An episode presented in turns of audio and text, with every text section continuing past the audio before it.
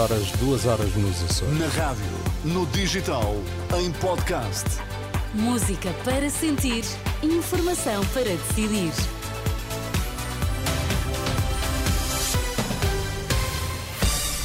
Notícias na Renascença destaque-se esta hora. Boa noite. Pedro Nuno Santos acusa Inês Souza Real de ambiguidade e usa o acordo na Madeira para atacar a líder do PAN. A chuva chega em força este domingo e só deverá dar tréguas na terça-feira. Pedro Nuno Santos acusa o PAN de ambiguidade na sequência do acordo feito na Madeira com o PSD. Até agora, o PAN tem estado ao lado do governo socialista na viabilização de orçamentos e, por isso, no debate da última noite na TVI, o líder dos socialistas realçou a diferença entre o PS e a Aliança Democrática a ambiguidade do PAN relativamente ao centro-esquerda e ao centro-direita. Eu julgo que não, há... Ambiguidade, somos centro-progressista.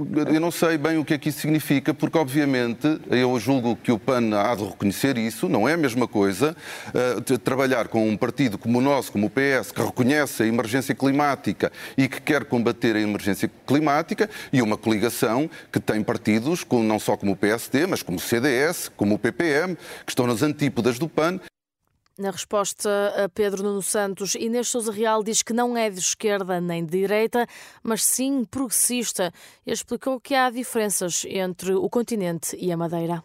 Nós estamos comprometidos em fazer avançar as nossas causas e não nos podemos esquecer que na Madeira não há touradas, em Portugal continental há touradas, infelizmente. Esse é, aliás, um dos nossos grandes desígnios para a próxima legislatura, é garantirmos que não há nem mais um cêntimo de dinheiros públicos para financiar a tauromaquia e terá que haver um compromisso por parte de quem esteja à frente e em condições de formar governo, por exemplo, para não permitir que isso aconteça.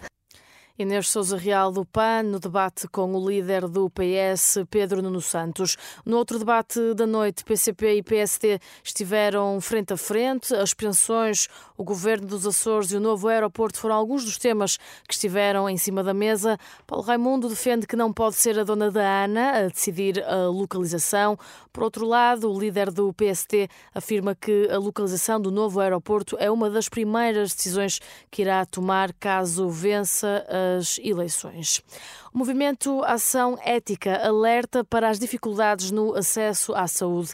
Em entrevista à Renascença e à agência Eclésia, o médico cardiologista Vitor Gil, que integra o movimento, afirma que as listas de espera são demasiado longas. A acessibilidade às vezes é muito complicado. Não chega a dizer que, enfim, politicamente isso tem sido explorado, as listas de espera, mas de facto as listas de espera às vezes são tão longas que a pessoa não tem acesso dentro, de tempo útil.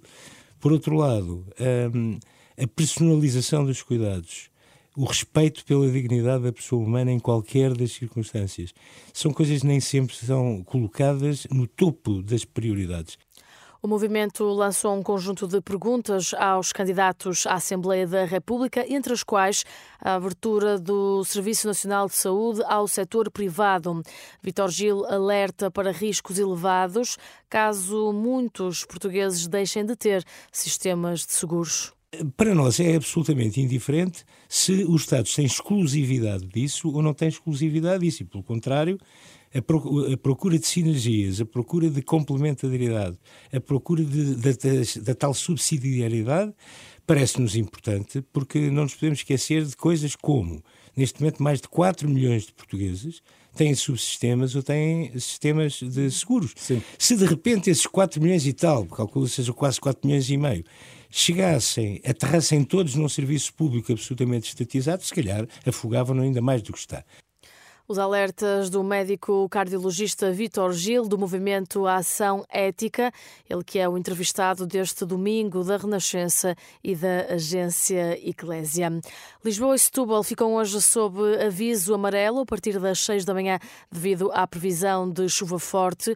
O mau tempo deve manter-se até terça-feira, dia de carnaval, sobretudo nas regiões norte e centro. Ainda assim, o Instituto Português do Mar e da Atmosfera aponta para um alívio durante a tarde de terça-feira.